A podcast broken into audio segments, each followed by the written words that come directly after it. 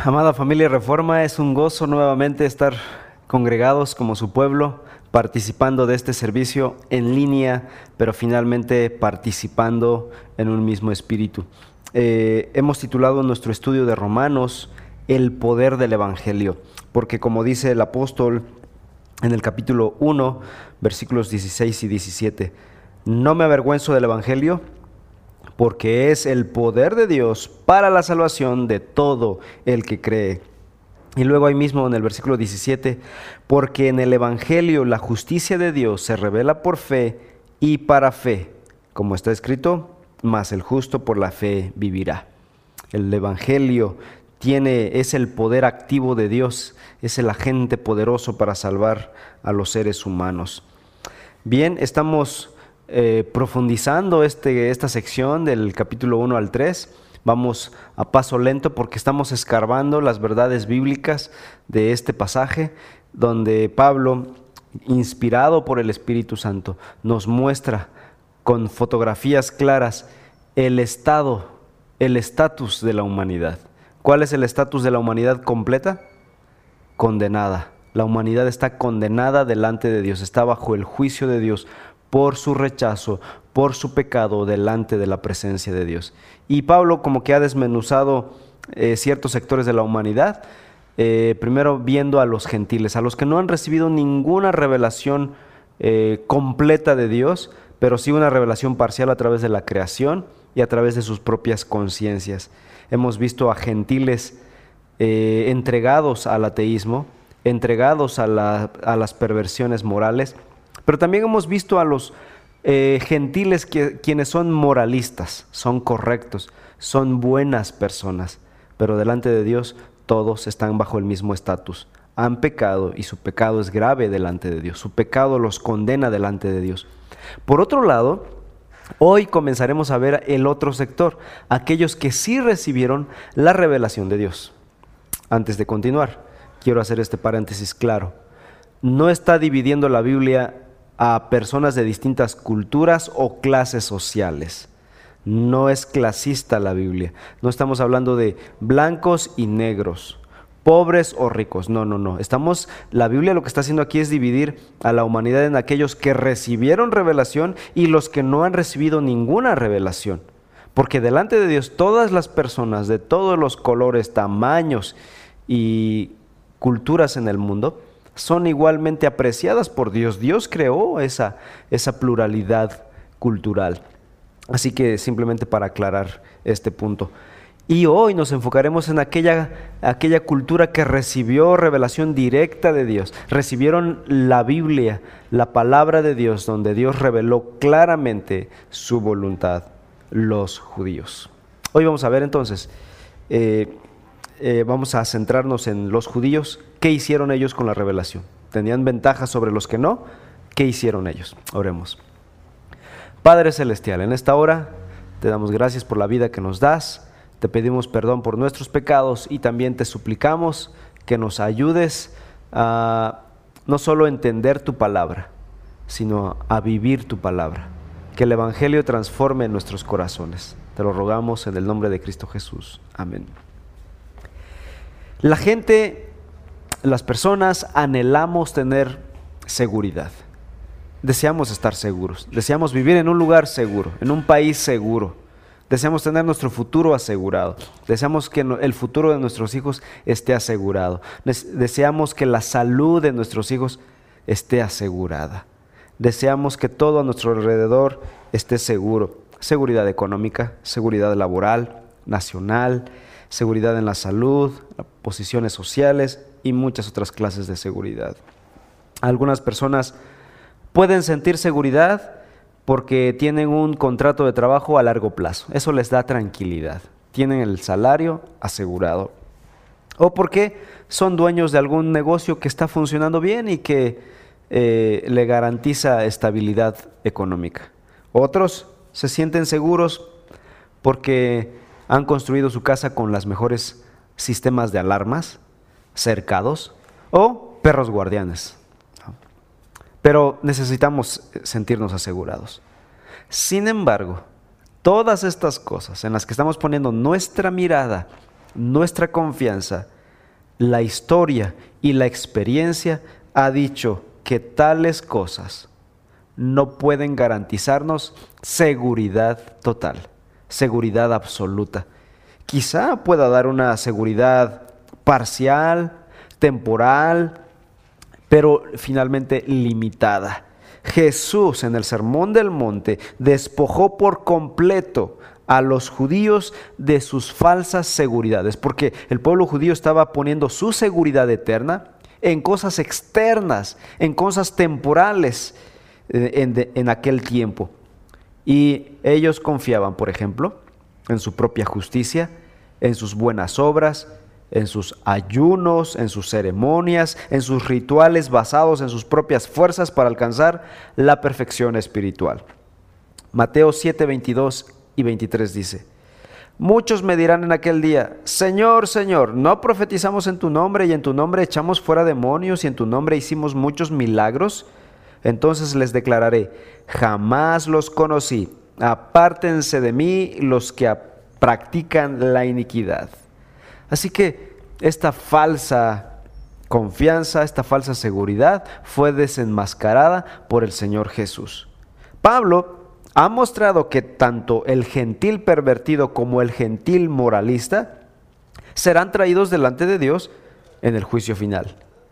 Ahora se va a enfocar al otro extremo, exclusivamente de los judíos, el pueblo apartado de Dios. Ellos recibieron mucha luz, más bendiciones espirituales que el resto de la humanidad, pero ese privilegio los hace más responsables. A los que mucho se le da, mucho se les requiere. Y ese es el caso de los judíos. Los judíos basaban su seguridad eterna en su herencia nacional, en su conocimiento de la ley y en sus ceremonias rituales en el Antiguo Testamento. Estas tres cosas estaremos analizando este y el siguiente domingo, si Dios permite. Entonces vayamos con el primero. En primer lugar, veamos la falsa seguridad de la herencia cultural. Eh, abarcaremos ahora capítulo 2, versículos 17 al final del capítulo 2. Esa última sección estaremos hablando de los judíos exclusivamente y parte del capítulo 3. Dice el versículo 17, tú que llevas el nombre de judío. Bueno, el pueblo escogido de Dios se enorgullecía grandemente por tener el nombre de judío. Se le conoció como hebreos en el Antiguo Testamento por el idioma que hablaban, el hebreo. También se les llamó en algún tiempo israelitas, en honor a su padre Israel o Jacob. En el tiempo de Cristo Jesús, el nombre más común que tenían era el de judíos. ¿Por qué judíos? Bueno, judío se deriva del término del nombre Judá, el nombre de una de las doce tribus de Israel, que después llegó a ser la representación de todo el reino del sur en Israel. Y cuando fueron cautivos el reino del norte, solo quedaron los judíos, los de Judá en el reino del sur. Para después del cautiverio babilónico, el nombre judío llegó a utilizarse para referirse a toda la nación. El nombre judío representaba al mismo tiempo su herencia cultural y religiosa, también racial.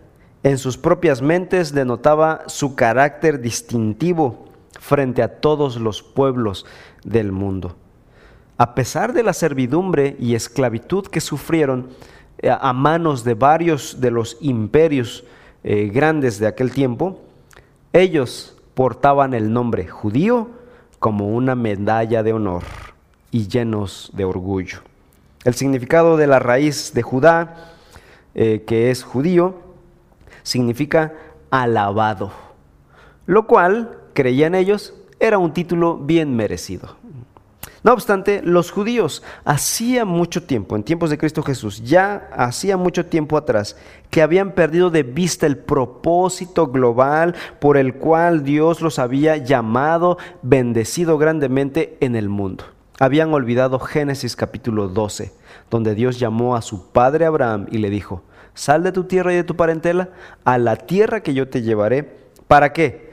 Porque en ti serán benditas todas las familias, todas las naciones de la tierra. Es decir, Ustedes serán un canal de bendición para bendecir al mundo. Su misión sería llevar las verdades de Dios, las bendiciones espirituales de Dios al resto del mundo.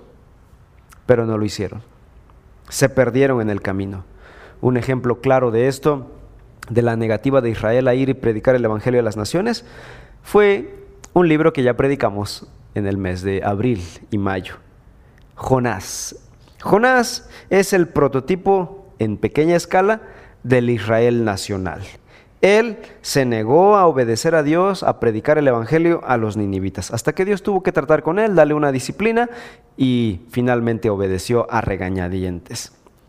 Pero en lugar de ver las bendiciones espirituales como un regalo de la gracia de Dios, los judíos la, vieron, la vieron como un derecho que ellos se habían ganado merecidamente. Se sentían superiores y orgullosos con derecho propio. En lugar de gloriarse en la gracia de Dios, se jactaban en su propia capacidad, en su propia justicia. Pensaban que simplemente por ser biológicamente descendientes de Abraham estaban exentos del juicio de Dios y que podían pecar libremente, porque en su sangre corría, en sus venas corría la sangre de Abraham. Los profetas se encargaron de denunciar esto en el Antiguo Testamento y constantemente les dijeron a los israelitas, están equivocados, vuelvan de sus malos caminos. Por ejemplo, Miqueas capítulo 3, en el versículo 11, él dijo esto. Primero cita las palabras de cómo se expresaban los judíos de su tiempo. Dice, ¿no está el Señor en medio de nosotros? ¿No vendrá sobre nosotros ningún mal? Este era el pensamiento del judío común en tiempos del profeta Miqueas. Está Dios con nosotros y somos intocables. Podemos pecar incluso. Pero ahí va la profecía de Miqueas, versículo 12.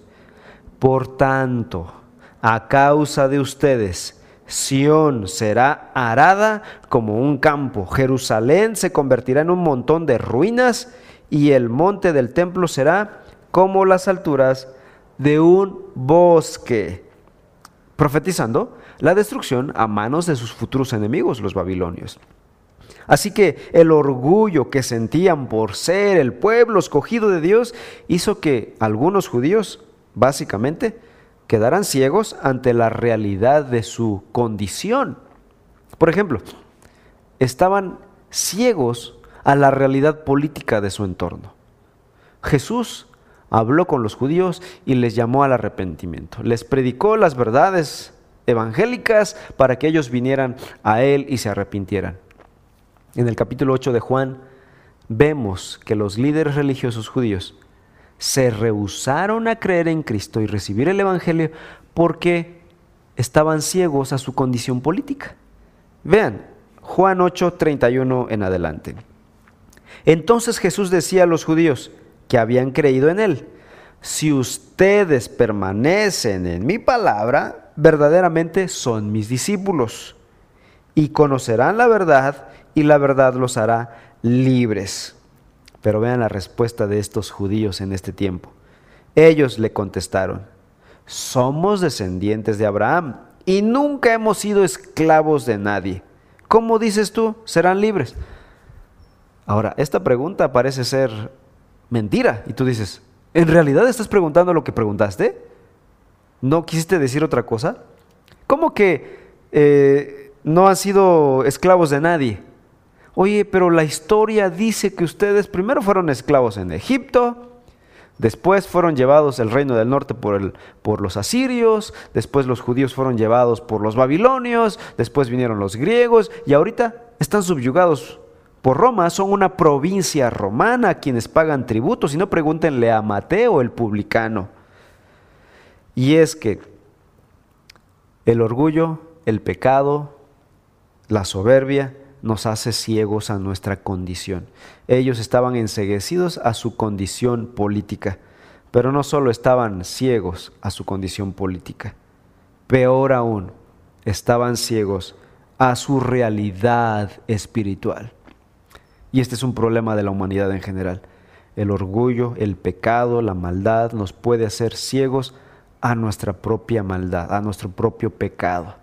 Como decíamos en otras predicaciones, el orgullo nos hace magnificar el pecado ajeno y minimizar el pecado personal. Ese es el orgullo. Vivimos en una mentira. Y entonces Jesús les dice en el versículo 34, en verdad les digo que todo aquel que comete pecado es esclavo del pecado. ¿Qué les quiso decir? Son esclavos no solo de Roma, sino también de su propio pecado. Son doblemente esclavos. No solo son esclavos, son doblemente esclavos. Y los judíos creían que ellos eran libres tanto políticamente como espiritualmente. Wow, esto es una situación terrible porque pensaban que eran libres y en realidad Jesús les abre los ojos, o bueno, lo intenta porque esta gente necia no aceptó y vamos a ver cómo termina la historia. El punto es que esta gente pensaba que tenía libertad política y espiritual. Estaban convencidos de que por ser descendientes físicos de Abraham, los hacía herederos del reino en automático. Entrarían al cielo como judíos con todo y zapatos. Pero Jesús los corrigió. Más adelante, ahí mismo en Juan capítulo 8. Si tienes tu Biblia en Juan capítulo 8, por favor ayúdame a leer el versículo 39 en adelante, donde dice, ellos le contestaron, Abraham es nuestro Padre. Jesús les dijo, si son hijos de Abraham, hagan las obras de Abraham. Pero ahora me quieren matar a mí, que les he dicho la verdad que oí de Dios. Esto no lo hizo Abraham. Jesús les dijo, si Dios fuera su Padre, en el versículo 42, me amarían porque yo salí de Dios y vine a Él, pues no he venido por mi propia iniciativa, sino que Él me envió. Versículo 43. Ustedes son de su padre el diablo y quieren hacer los deseos de su padre. Así que no todos los descendientes de Abraham biológicamente son verdaderos hijos espirituales de Dios. Repito, no todos los descendientes biológicos de Abraham son hijos espirituales de Dios. Y esta no es una conclusión personal. Pablo mismo lo va a decir aquí mismo en Romanos, capítulo 9, versículos 6 y 7. Porque no todos los descendientes de Israel son Israel, hablando espiritualmente. No son todos los descendientes del Israel físico, son el Israel espiritual. Luego Gálatas, no, versículo 7 ahí mismo. Ni son todos los hijos por ser, ni son todos hijos por ser descendientes de Abraham. Ahora, Gálatas 3, 7. Por tanto, sepan que los que son de fe, estos son hijos de Abraham. Ok, no todos los descendientes biológicos de Abraham serán hijos de Dios. ¿Quiénes son todos los hijos de Dios? Aquellos que han creído, es lo que dice Gálatas. Sepan que los que son de fe, estos son hijos de Abraham. Y en Gálatas 3 es una explicación maravillosa del Evangelio, de cómo las personas pueden creer en Cristo y llegar a ser parte de la familia de Dios. Jesús entonces, en el, capítulo 8 de Juan, desarticula por completo esa falsa seguridad de los que los judíos tenían en su propia herencia biológica, racial y religiosa. Eran hijos de Abraham y creían que eran hijos de Dios y tenían garantizado el cielo y que escaparían del juicio de Dios por simplemente ser hijos biológicos de Abraham. Y Jesús les aclara que no es así. Juan 8:59 ahora. ¿Cómo reaccionó esta turba, esta gente? Primero tenían un rostro de piedad escuchando las palabras del maestro, pero después se convirtieron en una turba violenta por lo que estaban escuchando. 59. Entonces tomaron piedras para tirárselas, pero Jesús se ocultó y salió del templo. Los líderes judíos, esta gente aquí intentó matar a Jesús y después, unos días después, unos meses después, realmente lo lograrían. Matarían a Jesús por denunciar su falsa seguridad. Estaban confiando en una falsa, en una falsa base de salvación. Juan el Bautista había hecho lo mismo, había denunciado la falsa seguridad de los judíos. En Mateo 3, 9 le escuchamos predicar, y no piensen que pueden decirse a ustedes mismos, tenemos a Abraham por padre. Y vean lo que dice Juan el Bautista. Porque les digo que Dios puede levantar hijos a Abraham aún de estas piedras. Y también Juan fue decapitado. fue muerto por su predicación. Es increíble cómo nos podemos engañar, cómo podemos depositar nuestra confianza en falsas seguridades. Muchas personas piensan que están a salvo del juicio de Dios simplemente por haber nacido en una familia cristiana. Sus padres fueron cristianos, sus abuelos fueron cristianos, sus bisabuelos, y hay una herencia ahí que se sienten que se acredita a ellos. O simplemente porque pertenecen a una iglesia. Dicen, soy salvo porque asisto a tal iglesia, ¿no? O por haber hecho una profesión de fe. No, un día hace tantos tiempos pasé al frente a un, en un culto evangelístico y yo creo que soy salvo por esas cosas. ¿Saben? De acuerdo a las escrituras, una persona que es criada en un hogar cristiano no es salva gracias a esa herencia. Tampoco el bautismo de una persona garantiza su salvación, ni otro criterio externo solamente la fe en Cristo Jesús, solamente cuando una persona viene a Cristo Jesús en arrepentimiento de sus pecados, reconociendo su propia maldad, su propio pecado, Él es pecador delante de Dios. Confiesa, no hay peros, no hay justificación. Confiesa su maldad y dice, Dios, tú eres digno de condenarme. Me arrepiento de mi pecado. He ofendido tu santo nombre. Perdóname pero creo en el sacrificio que hizo tu Hijo en la cruz por mi pecado. Arrepentimiento y fe. En ese momento, cuando Dios ve el corazón, no solo las lágrimas externas, si Dios ve que en el corazón hay un, una conversión genuina, Dios procede a perdonar, procede a justificar. Y en ese momento esa persona es perdonada, es justificada, es salvada una nueva criatura empieza a vivir en ese momento. Y comienza la nueva historia de la vida cristiana. Hermanos, no podemos confiar en ninguna otra cosa. Quizá confiar para la vida temporal, pero no desmedidamente. No, gastemos nuestras energías confiando en el dinero, confiando en las personas, en las cosas, en los sistemas, en las cosas materiales, terrenales, temporales. Deposita tu confianza plenamente en la persona del Salvador, en aquel que ya murió por nosotros, no en alguien que está haciendo promesas a futuro, sino en alguien que ya hizo algo en el pasado por nosotros. La segunda falsa seguridad que los judíos tenían era la seguridad del conocimiento. Ellos creían conocer la ley verdadera de Dios y con eso ser salvos. Ahora, esto es parte de la verdad, pero no es toda la verdad. Vamos a leer el resto del versículo 17, estamos en Romanos 2, restos del versículo 17 al 24, donde dice, y te apoyas en la ley, que te glorías en Dios y conoces su voluntad, que apruebas las cosas que son esenciales, siendo instruido por la ley, y te confías en que eres guía de los ciegos, luz de los que están en tinieblas, instructor de los necios, maestro de los faltos de madurez, que tienes en la ley la expresión misma del conocimiento y de la verdad. El resto lo veremos la próxima semana. Pero estos versículos, en estos versículos vemos cómo los judíos, el pueblo judío, se gloriaba de tener la revelación de Dios y conocer la revelación de Dios. Ahora, esa es una bendición. Esa fue una bendición para el pueblo de Israel, tener la revelación de Dios en sus manos. El problema no era tener la revelación de Dios. El problema era qué harían con esa revelación. Recuerden, al que mucho se les da, mucho se le requiere, mucho se le exige. En esta eh, segunda seguridad falsa, Pablo menciona el conocimiento de la ley.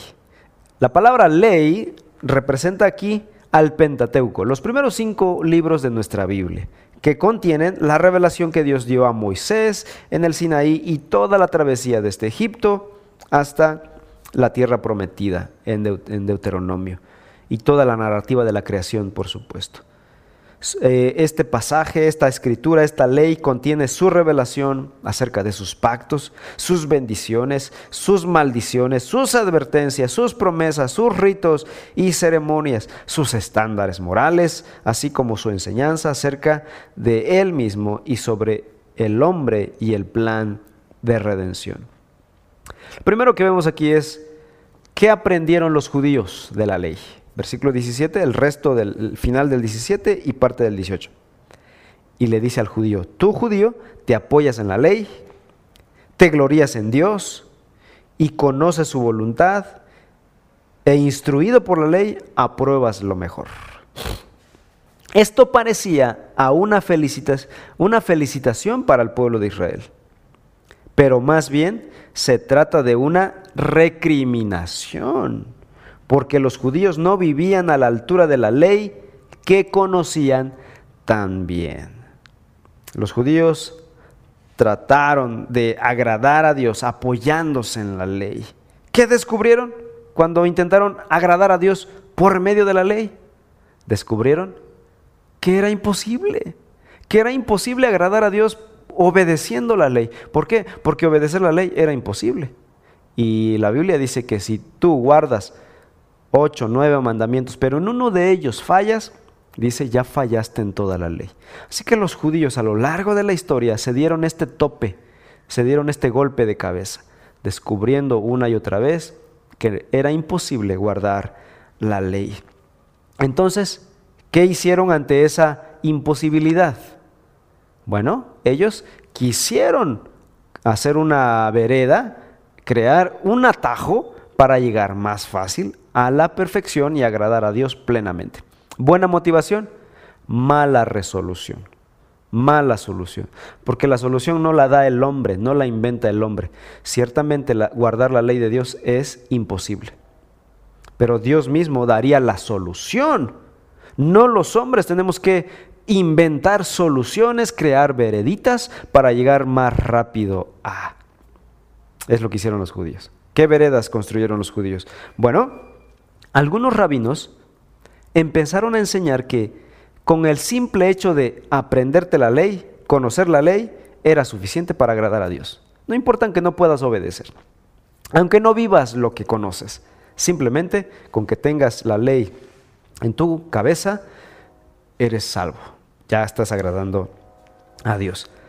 Otros enseñaban que la mera posesión de los rollos de la Torah era suficiente para agradar a Dios.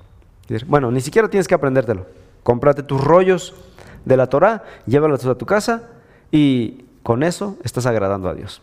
Así que eso de comprar una Biblia, ponerlo en, en algún mueble de tu casa para que bendiga la casa, no es nuevo. Eso viene desde la antigüedad. Hay personas que piensan que con poner una Biblia abierta ahí en, el, en algún mueble de la casa, la casa es bendecida. ¿no? Es una especie de, eh, de oráculo religioso ¿no? que bendice nuestras casas. Otros de plano enseñaban que los judíos estaban a salvo del juicio de Dios por el simple hecho de haber sido escogidos para ser depositarios y guardianes de la ley de Dios. Simplemente por ser judío ya eres salvo. Es decir, habían como que tres sectores de maestros, ¿no? Unos que enseñaban que hay que aprenderse la ley, otros con que tener la ley, otros decían, bueno, eres judío, no necesitas nada más. Tú ya vas derechito al cielo. Pero saben, la inmunidad y la seguridad espiritual eterna no se encuentra en cosas que nosotros hagamos, aun cuando esas cosas sean santas, como en el caso del pueblo de Israel. Aprenderse la ley de Dios, la revelación santa de Dios, o tener los rollos, o asistir al templo, o ser parte del ritual judío, ni la obediencia a las, a las verdades divinas son lo que nos produce inmunidad espiritual. No, necesitamos algo mayor que eso. Nuestros pecados son tan grandes, tan profundos, que necesitamos que alguien más perdone nuestros pecados. Jeremías 7, versículos 7 al 3 dice, Así dice el Señor de los ejércitos, el Dios de Israel, enmienden sus caminos y sus obras, y haré que ustedes moren en este lugar. No confíen en palabras engañosas que dicen, este es el templo del Señor, el templo del Señor, el templo del Señor. Porque si en verdad enmiendan sus caminos y sus obras, si en verdad hacen justicia entre el hombre y su prójimo, y no oprimen al extranjero, al huérfano y a la viuda, ni derraman sangre inocente en este lugar, ni andan en pos de otros dioses para su propia ruina, entonces haré que moren en este lugar, en la tierra que di a sus padres, para siempre. Es decir, aquellos que dicen, estamos en el templo del Señor, somos inmunes, no hay pecado en nosotros. Este, el profeta les dice, ¿saben qué? No, no es suficiente. Enmienden sus caminos. Bueno, regresando a Romanos 2. Dice, te glorías en Dios, versículo 17. No significaba precisamente que los judíos impíos amaban a Dios y se gloriaban en Dios. Solo decían que se gloriaban en Dios, pero para ganarse gloria propia, para vanagloria propia. Es decir, yo adoro a Dios verdadero. Esa no es verdadera gloria en Dios. Eso es vana gloria. Y, Pablo aquí está siendo meticuloso, fino en sus, en sus eh, preceptos con respecto a una descripción fina de los judíos. Y es que Dios no ve solo las acciones externas, hermanos. Dios ve el corazón. Podemos decir yo adoro al Dios verdadero. Asisto a una iglesia reformada, bíblica y todo lo demás, pero no ve no vemos las intenciones del corazón. Dios sí. En el versículo 18 dice que los judíos conocen su voluntad. Los judíos presuntuosos y justos en su propia opinión se sentían satisfechos con el simple hecho de conocer la voluntad de Dios, sin obedecerla. Conocían lo que Dios demandaba, lo que Dios prohibía, lo que Dios castigaba, pero se rehusaron a vivir conforme a esa verdad, por lo tanto rehusaron el remedio contra su pecado. Y es que cuando una persona no acepta su enfermedad, su problema, será difícil que acepte la solución, la cura. Por lo tanto, ese conocimiento, en lugar de salvarles, se convirtió en un juicio contra ellos. Ahora en el versículo 18 dice, instruidos por la ley. Los judíos también se mantenían aprendiendo la ley de forma continua. Eso es algo que tenemos que reconocer del pueblo judío. Tanto en el hogar como en las sinagogas, los niños judíos muy tempranamente aprendían de memoria la ley de forma sistemática, intensiva y profunda.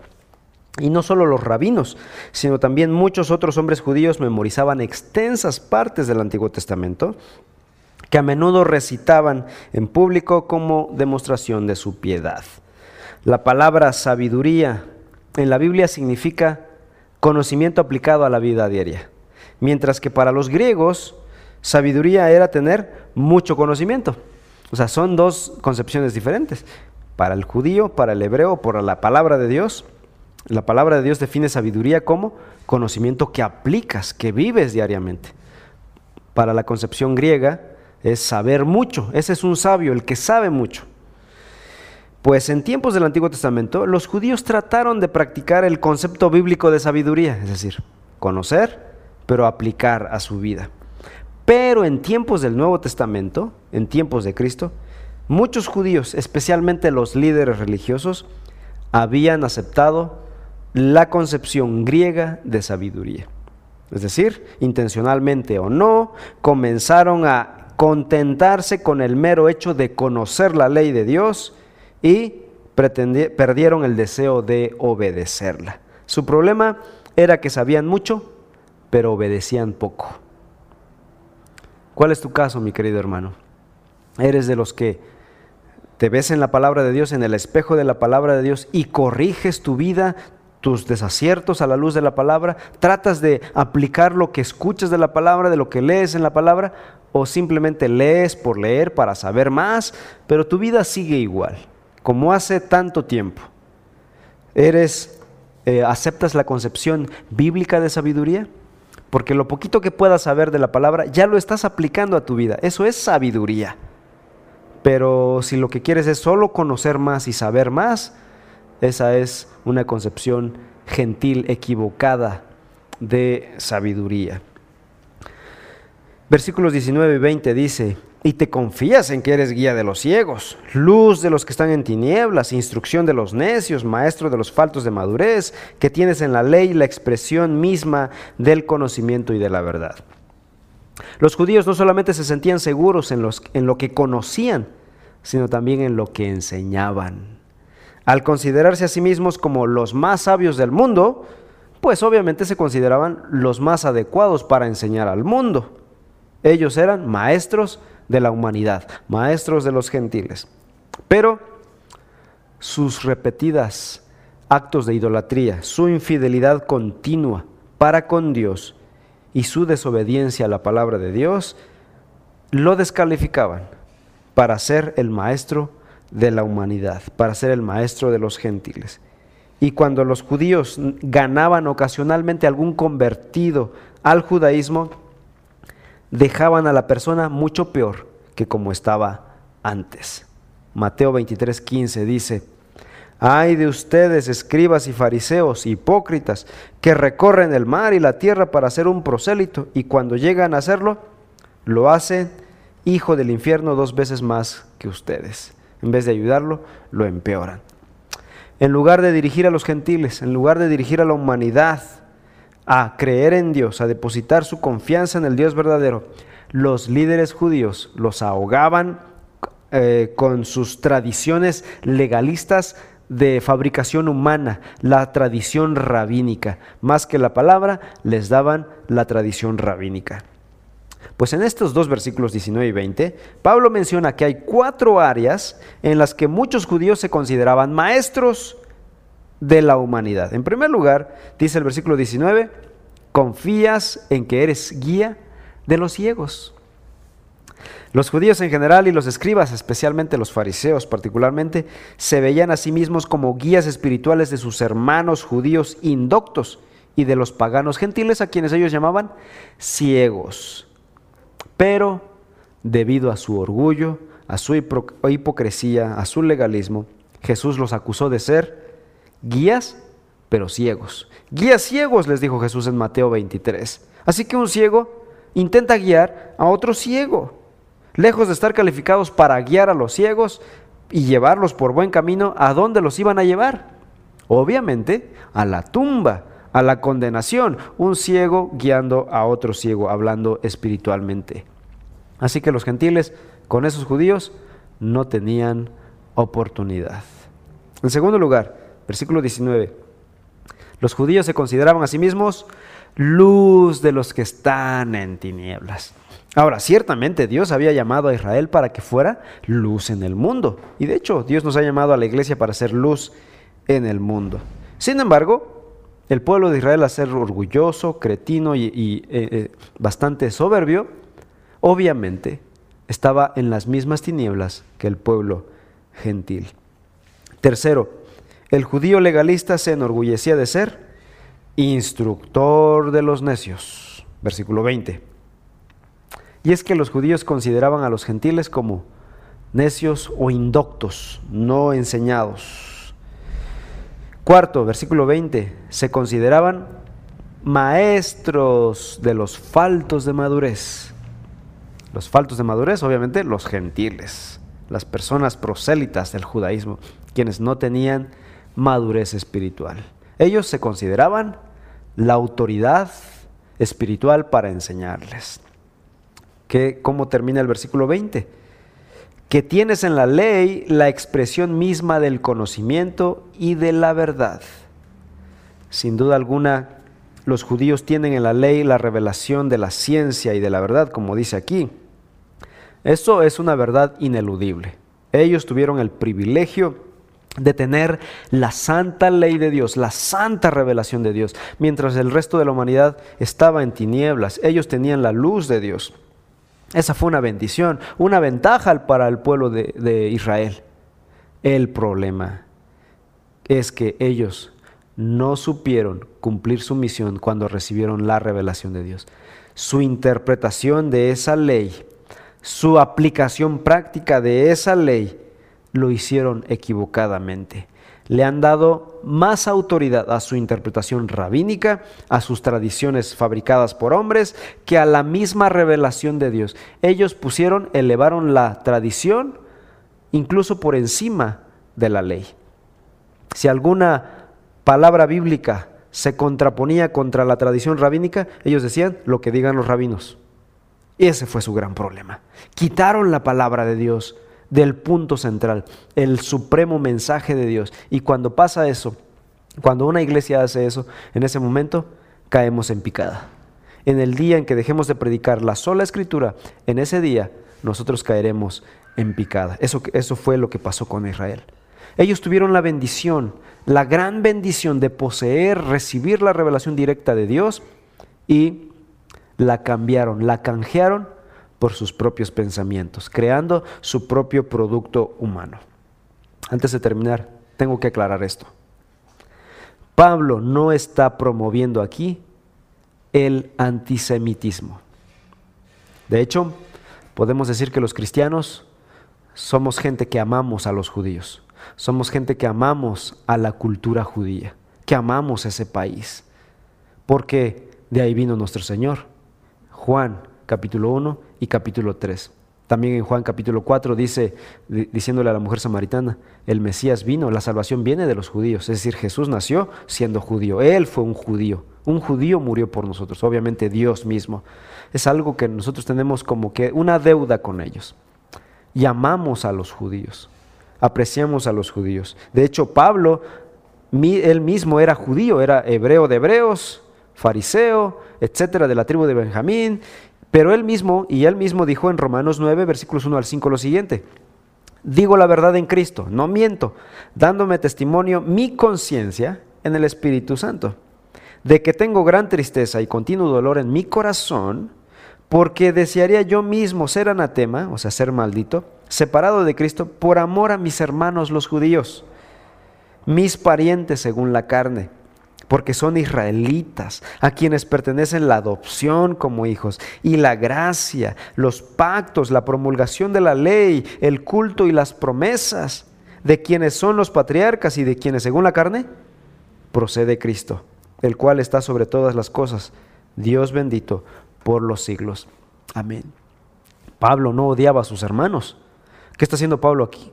Pablo está siendo guiado por el Espíritu Santo.